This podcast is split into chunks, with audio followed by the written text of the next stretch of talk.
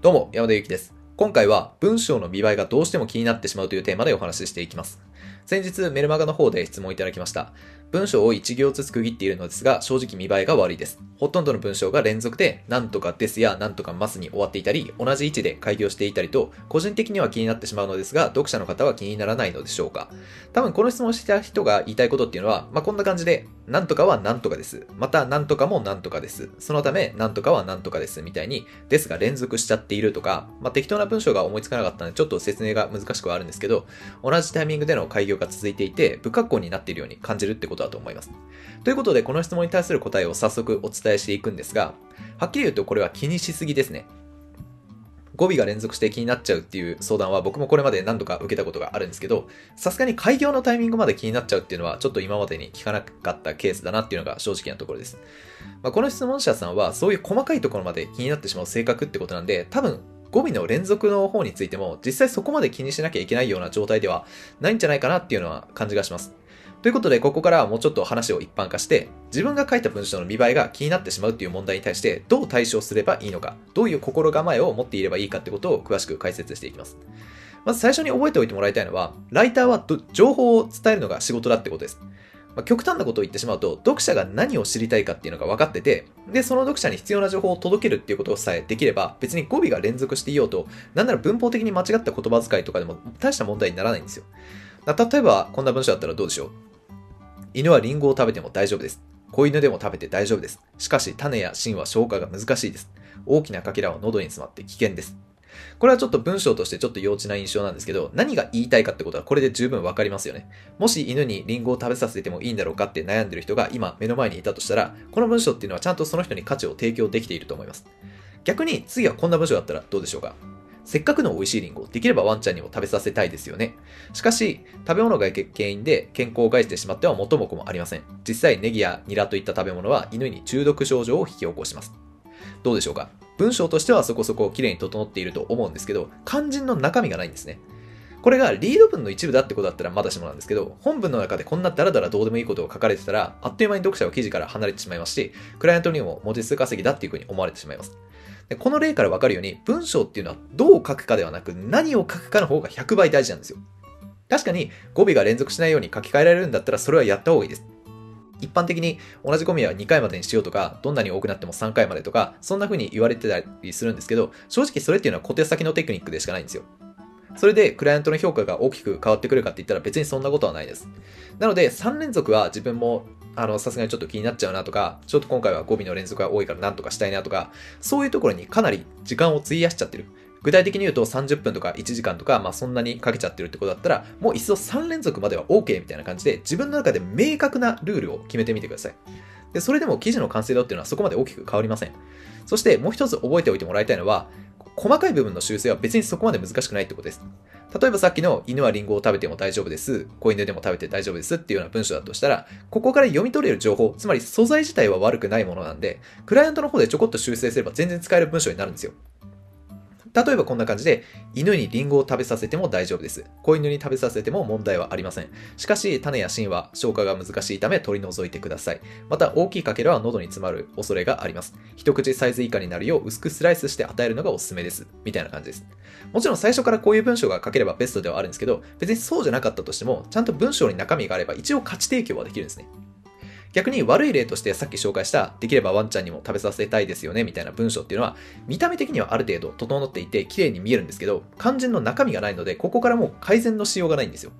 するとどうなるかって言ったら、このライターに任せても使える記事が全然上がってこないし、次回の取引はお断りさせてもらおうとか、そういうことになっちゃうんですね。繰り返しになりますが、記事の良し悪しっていうのは、どう書くかではなく何を書くかで決まります。語尾がどうとか文法的に正しいとかっていうことは、意外に読者もクライアントも気にしていません。リサーチを終わらせて、構成案もできましたっていうところまでいったら、あとはもう細かいところは気にせず、一気に書き上げて、で、最後にちょっと見直して手を加えてみるっていうようなイメージで記事を書いてみてください。ただそうは言っても、性格的に完璧主義だって人はどうしても細かい部分が気になっちゃうと思うので、勢いで記事を書き上げろって言われてもなかなか難しいと思うんですよ。昔のは僕もそうだったんで。なので、細かい部分を気にせずに記事を書き上げる対策として、実際僕が試して良かったおすすめの方法っていうのが2つあるので、それを紹介しておきます。まず1つは時間制限を設けるってことですね。タイピングスピードって、まあ、人によって違うんで、一概にこの時間に設定するといいよってことはなかなか言えないんですけど、まあ、例えばその無料のタイピングゲームとして有名な寿司だっていうのがあるんですが、まあ、それのリザルト画面の平均キータイプ数とかを見てみて、まずは自分がどれくらいのスピードでタイピングできるかっていうのをチェックしてみてください。例えば僕だったら 1, 時と1秒間に押したキーの数が5.9回、つまり約6回なので、まあ、日本語入力するってなったら、まあ大体3文字打てるかなっていうような感じじゃないですか。例えばひらがなのかって打つんだとしたら、KA っていうような感じで2回キーを打つことになるので。って考えると、1分間だと 3×60 で180文字。で、さらにそれに60分をかけて1時間で1万800文字っていう計算になりますよね。まあ、実際は漢字に変換したりとかタイプミスをするってこともありますし、あと頭の中でちょっと文章を考えてっていうところで時間かかったりとかもすると思うので、その半分の5000文字くらいがまあ1時間にかける目安かなっていうふうに考えます。僕の場合だったらこれで考えると3000文字の記事を書くってなったらとりあえずタイマーを40分にセットしてみるみたいな。そういう風にすればいい意味で細かいところを気にする余裕がなくなって、で書くっていうことに集中できるはずです。もう一つ紹介したいおすすめの方法は音声入力を使うことですね。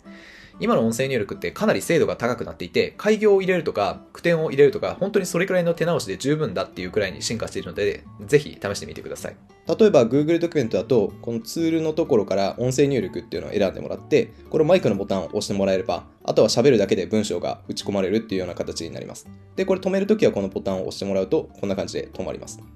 ここまで僕は記事を書く上で細かい表現は別に気にしなくていいっていう話をしてきました。実際ライターに文章力は必要ないみたいに言う人もいて、確かにそれは事実だと僕も思うんですけど、でもここで勘違いしてほしくないのは、それは決してライターにスキルがいらないってことではないんですよ。じゃあどんなスキルがいるかって言ったら、ライターに必要なのは構成力です。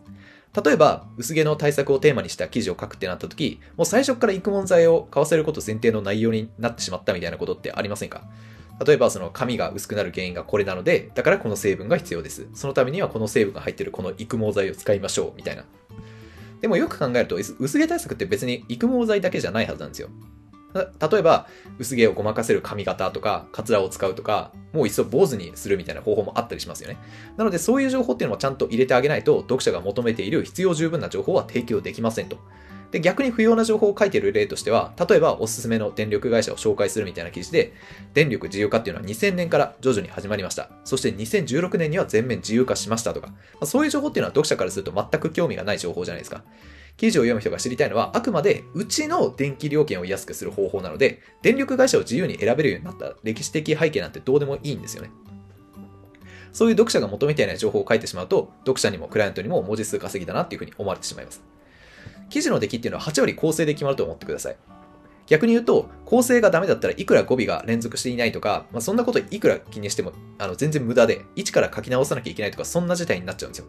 でさっきも言ったように、細かい部分っていうのはクライアントの方でも直せます。なので、記事を書くときは読者が知りたいことは何なのか、そして自分が集めたこの情報って本当に必要なのか、削った方がいいんじゃないかっていうことを考えて、で、そしてその上で読者が納得しやすい、わかりやすいように説明するには、どういう順番にしていけばいいのか。そういったことを考える方に脳のリソースを使ってあげてください。その方が結果的にもクライアントから評価されることにつながりますし、スキルも単価も上げていきやすいです。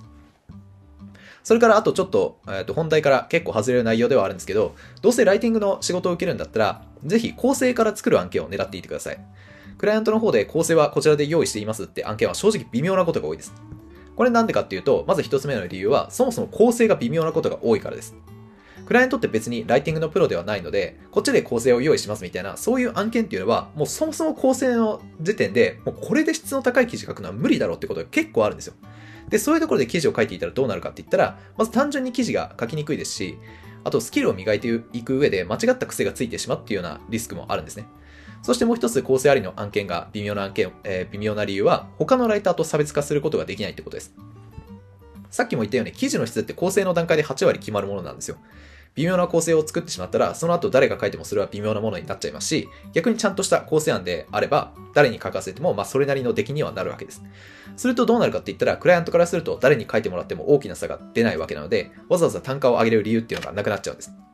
クラウドソーシングに掲載されている案件の中には、初心者歓迎ですでに構成はこっちで用意していますとか、で、あとはこれに従って文章を書いていくだけです。最初の報酬は低いんですけど、徐々に単価は上がっていきますみたいなものが結構あったりするんですけど、はっきり言ってこういう案件では今説明したような理由で、スキルも単価も上がらないことがほとんどですし、そもそも単価が上がりますよって言ってるのは、そうやって言った方が初心者を集めやすいからでしかなくて、実際はなんか何かと理由をつけてまだ上げられないですねって言ったりとか、まあ上がるにしても文字単価ベースで0.1円とか0.2円とか、まあそんな感じでライターを安く使おうと思ってるって場合がほとんどなんですよ。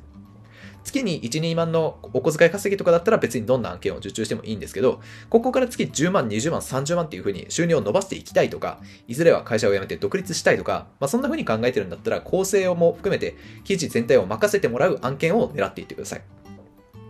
ということで今回の内容をまとめると、まずの記事の質を決めるのは文末表現がどうとかそういう細かいところではないので、あんまり気にしないでくださいと。大事なのはどう書くかではなく何を書くかです。本当に時間を費やすべきなのはリサーチとか構成案を作るところなので、執筆にあまり時間をかけないように時間制限を設けてみるだとか、音声入力を取り入れてみるみたいな工夫を取り入れて、えっ、と、勢いで記事を仕上げるってことを意識してみてください。そして最後に少し話が逸れてしまったんですけど、最初から構成案が用意されている案件は微妙です。そういう案件はスキルも単価も上がりにくいので、できれば最初から記事執筆全体を任せてもらえるような、構成から自由に書かせてもらえる案件を狙っていきましょうっていう話でした。